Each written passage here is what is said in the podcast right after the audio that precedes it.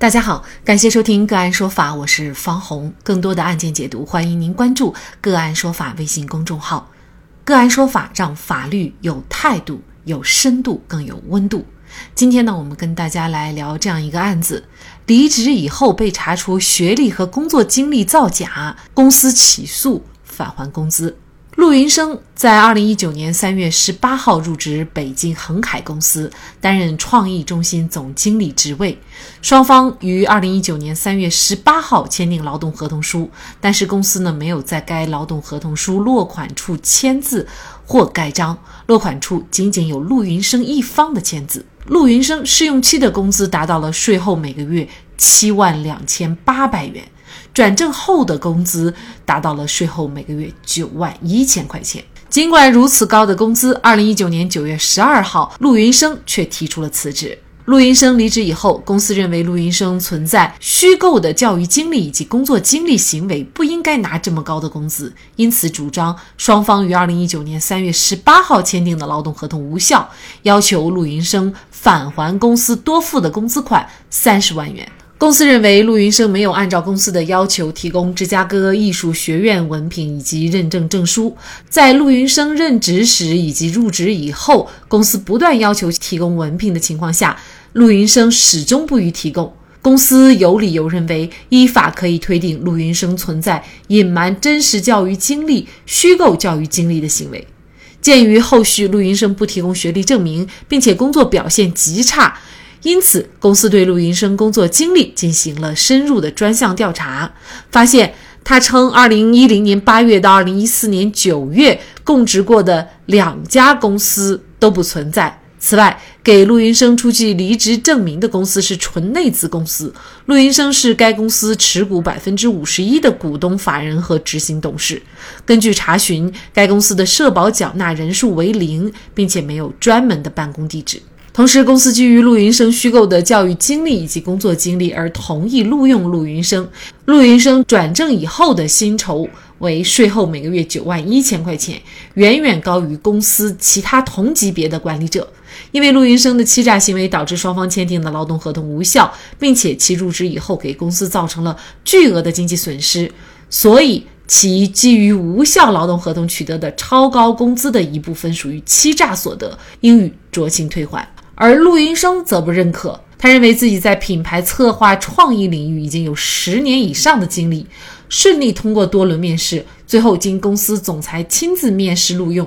通过微信工作聊天截屏显示，他完全胜任这一职位。陆云生的毕业证和学位证原件都丢失了，只有复印件。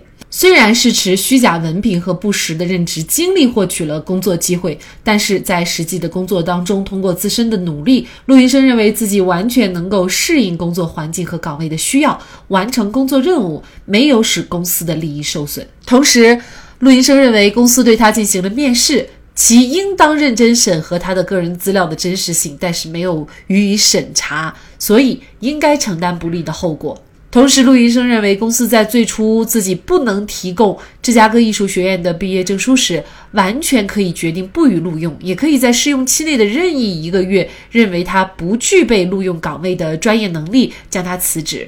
因此呢，如果用人单位以劳动者学历虚假问题主张无效，应当及时作出，而不能在随后随意以此为由对劳动者进行处理。综上，陆云生认为，尽管自己存在虚构学历及工作经历的事实，但是通过自己的努力，能够胜任自身的职位，也得到了公司领导及同事的认可。公司的主张无法律依据。陆云生因为虚假的文凭和不实的任职经历取得的工作机会，最终是否要返还工资？就这相关的法律问题，今天呢，我们就邀请北京盈科昆明律师事务所股权高级合伙人、民商事诉讼法律事务部主任王立业律师和我们一起来聊一下。王律师您好，嗯，大家好，嗯，感谢王律师哈。那这个案子啊，陆云生呢，他觉得他确实是拿了假的文凭啊，而且呢也伪造了一些这个任职的经历，但是呢，他也确确实实的啊提供了劳动。付出了相应的一些劳务，而且呢，还公司没有因此利益受到损失，他也完成了工作任务，所以呢，他觉得这个工资是应该得的，不应该返还这笔工资。那您怎么看呢？您觉得他这个工资应不应该返还？嗯。呃，是这样哈，我们分析一个法律问题，或者是我们看一个案子，我们先看一下我们用人单位他的一个诉请哈。第一个诉请呢，他的意思是说我要求，呃，这个确认咱们这个劳动合同是无效的。第二个就是你，呃，应该返还我一部分，呃，发放的这个工资哈。这是他的两个诉请。那第一个诉请，我们就说他是否有法律依据呢哈？那么在整个的这个过程中，我们看这个案件是用人单位呢，并没有在劳动合同上面进行一个盖章哈，只有这个劳动者陆云生。他签了字，那在法律上呢，就是双方呢意思真实表示签字，比如说盖章，它才生效哈。所以其实相应的来说，在这种情况下，咱们这个合同哈，书面这个合同它并没有生效，所以就不存在说确认它无效的问题啊。这是本案的第一个问题。那么如果哈，很多这个咱们的听众就会问了，说，哎，那用人单位如果盖了章，这个合同到底有没有效呀？哈，那如果盖了章的话，在这种情况下哈，如果我们这个用人单位没有去司法机关进行一个主张说确认它无效的话呢，原则上它是成立并生效的。但是呢，依据我们这个劳动合同法哈，呃，这个劳动合同法在二零零八年一月一号生效以后，我们在第二十六条它是有这样的一个规定的，就是说是如果是呢，呃，采取这个欺诈、胁迫或者乘人之危哈这样的方式，咱们订立的劳动合同呢是可以确认无效或者是部分无效的。啊，当然确认无效和部分无效，它的主体机关应当是劳动争议仲裁委员会或者人民法院哈。那么在咱们本案当中的话，是因为呃陆云生签了字，而用人单位没有盖章，所以呢不存在这个生效，所以咱们也就说，呃用人单位的第一个他的一个诉请就没有得到支持，说本来就没生效，就不存在确认无效的问题了。好，呃这是第一个问题。第二个问题就是说，这个陆云生他应不应当返还相应的这个发放的这个工资？哈。那这个我们就回到说是关于无效的这样的一个法律认定。那如果确认一个合同无效的话呢，在咱们法律上呢是认为它是致使无效的，就是从你签的那一天它就无效了。那么当然呢，我们就可以推定说，连咱们约定的这个工资薪金的话，它也是一个无效的条款了哈。那无效以后怎么办呢？那就是说，呃，双方相互返还。啊，但是呢，给一方造成的损失呢，应该进行赔偿。那么在这个案子当中的话，哈，嗯，这个陆云生的工资确实比较高，九万多块钱哈。他工作的时间差不多也只有半年这样的时间，他就拿了公司四十多万哈。那么从普通我们老百姓的观念来说，你。本来你就违反了我们这个诚实信用原则啊！你采取欺诈这种手段，你与用人单位订立了这样的一个劳动的这样的一个合同哈，或者是说人家用人单位基于你有海归背景。有这么丰富的从业经历，那么才向你发出一个愿意跟你订立劳动合同这样的一个意思表示哈。由于你欺诈的行为，导致用人单位做出了一个错误的意思表示哈。那么我们用人单位的话呢，可能针对不同的工作岗位、不同的学历条件，它可能是有不同的薪资待遇的。那么就是说，有可能在法院这个审理的过程中，他会进行一个举证哈。这是第一。第二个。如果你不是这样的学历背景，我们就不会给你发这个九万多的这样的工资。那好，比如说正常的你是本科。或者你是研究生，可能我们就只发两万块哈。另外的话，可能参考当地的这个行业的职评工资，可能也会有一个这样的一个标准，说是不是一个一个月就是八千块，或者就是一万块哈。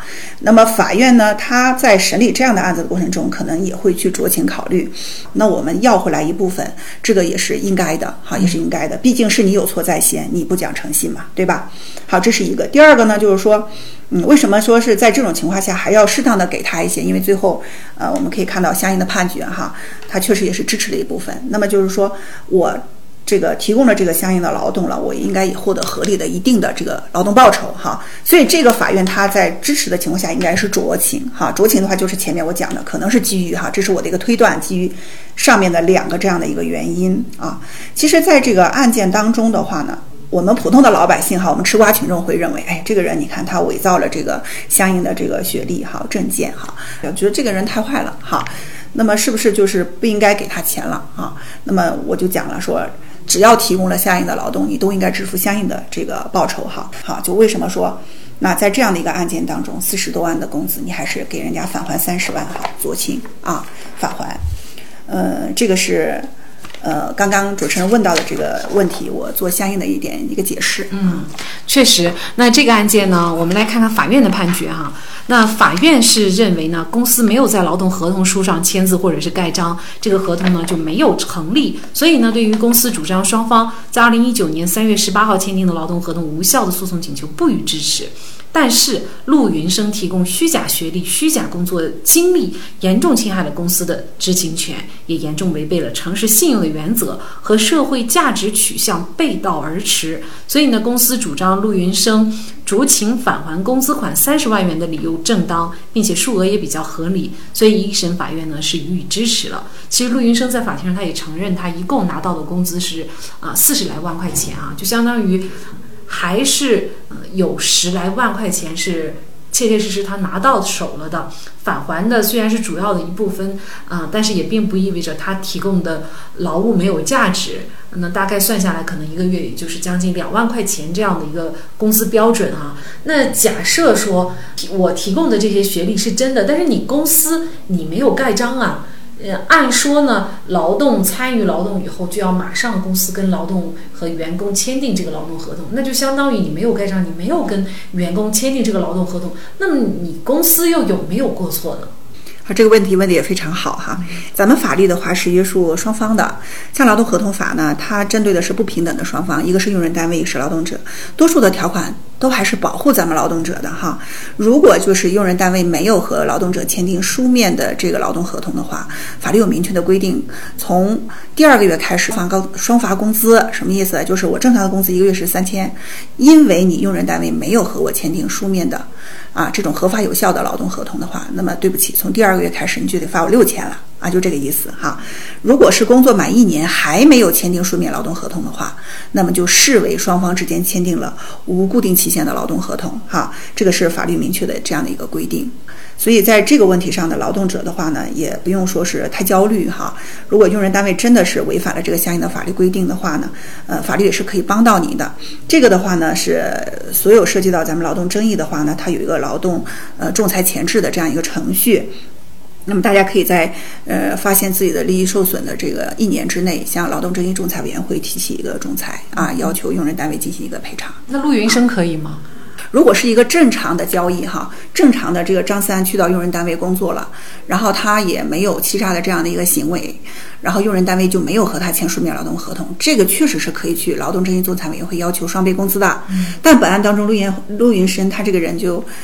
因为他欺诈了，所以我们在呃法条里面，刚刚我讲了二十六条，讲得非常清楚。因为他有欺诈这种行为，即使说是，呃，这个签了这个合同，他都是无效的。嗯，那可能我们有一些劳动者也会有这样的疑问啊，就是有些时候呢，不是劳动者欺骗这个公司，可能有的时候是公司欺骗劳动者。比如说，呃，公司为了招到合适的人，他会承诺劳动者各种各样的福利啊、奖金啊、待遇啊等等。但有的时候劳动者会发现呢，就完全不一样。可能有的时候加班都没有加班费，这种情况非常普遍啊。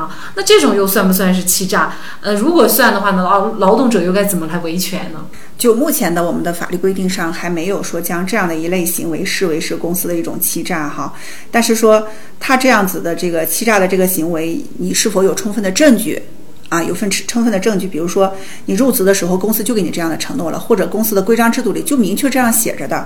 第一个，你劳动者有这样的证据；第二个，就还是我主张的二十六号二十六条里面讲的，是否构成欺诈，用人单位你要去仲裁委或者是人民法院，他进行一个确认哈。目前为止，这样的案子特别的少。那如果说，用人单位说了，我要给你发工资奖金哈，福利待遇哈，这些都属于工资薪金的一个这样的一个范围之内。如果他没有按照相应的约定给你进行发放的话，那么法律也有明确规定的呀。嗯，欠发工资的话，你也可以去诉，要求用人单位给你呃进行一个发放啊，支付你的这个劳动工资呃劳动者的这个正常的一个劳动报酬哈。呃，另外就如果是说你欠付这个薪资，或者是呃你这个违章冒险作业啊，或者是你没有给劳动者购买这个社会保险等等的，那么法律它也有一个规定哈，就是你呃你有违法解除，或者是说你违反这个相应的条款，用人单位呃做了这些对不起劳动者的事，劳动者可以我随时可以解除劳动合同啊，而且要求你进行一个赔偿啊。那么更严重的是，可以要求支付这个赔偿金。这个赔偿金的话，它是我们经常说的一次性经济补偿金的两倍。这个钱也是蛮多的。我们见过最多的，呃，在云南省境内判决的这个赔偿金，有的高达是八十多万的啊，也有的啊。那这个对于劳动者的保护还是非常到位的哈。通常情况下啊，现在马上又要到了找工作季了，大学生也是毕业季。那么，如果是持虚假的文凭啊，或者一些工作经验去面试的话，可能会面临的风险还有哪些呢？那刚刚讲了呀，你可能干了三年的活儿，最后说是因为你拿了一个假文凭，导致这个欺诈合同无效，你得把钱还给人家，是吧？呃，讲的这个最严重一点。另外的话呢，就是说，一个是经济上的受损哈，第二个还有非常严厉的刑事的一个判决处罚。比如说这个伪造的这个学历是你自己伪造的，你上面盖了一个某某大学的章，这个章是怎么来的？你自己给它变造的，对吧？你伪造变造的。啊，等等的这些行为的话呢，我们国家还有一个刑法啊，刑法的二百八十条也是有相应的规定。如果你是伪造、变造、买卖国家机关公文、证件、印章等等的这些行为的话，它也是构成刑事犯罪，并且判刑的啊。轻微一点的，三年以下有期徒刑；严重的，三到十年啊。如果伪造是公司的印章，这种也是要三年以下哈。所以其实非常的得不偿失啊，得不偿失。我觉得就是。还是奉劝大家了嘛，努力拼搏吧，拼搏的青春，拼搏的人生哈。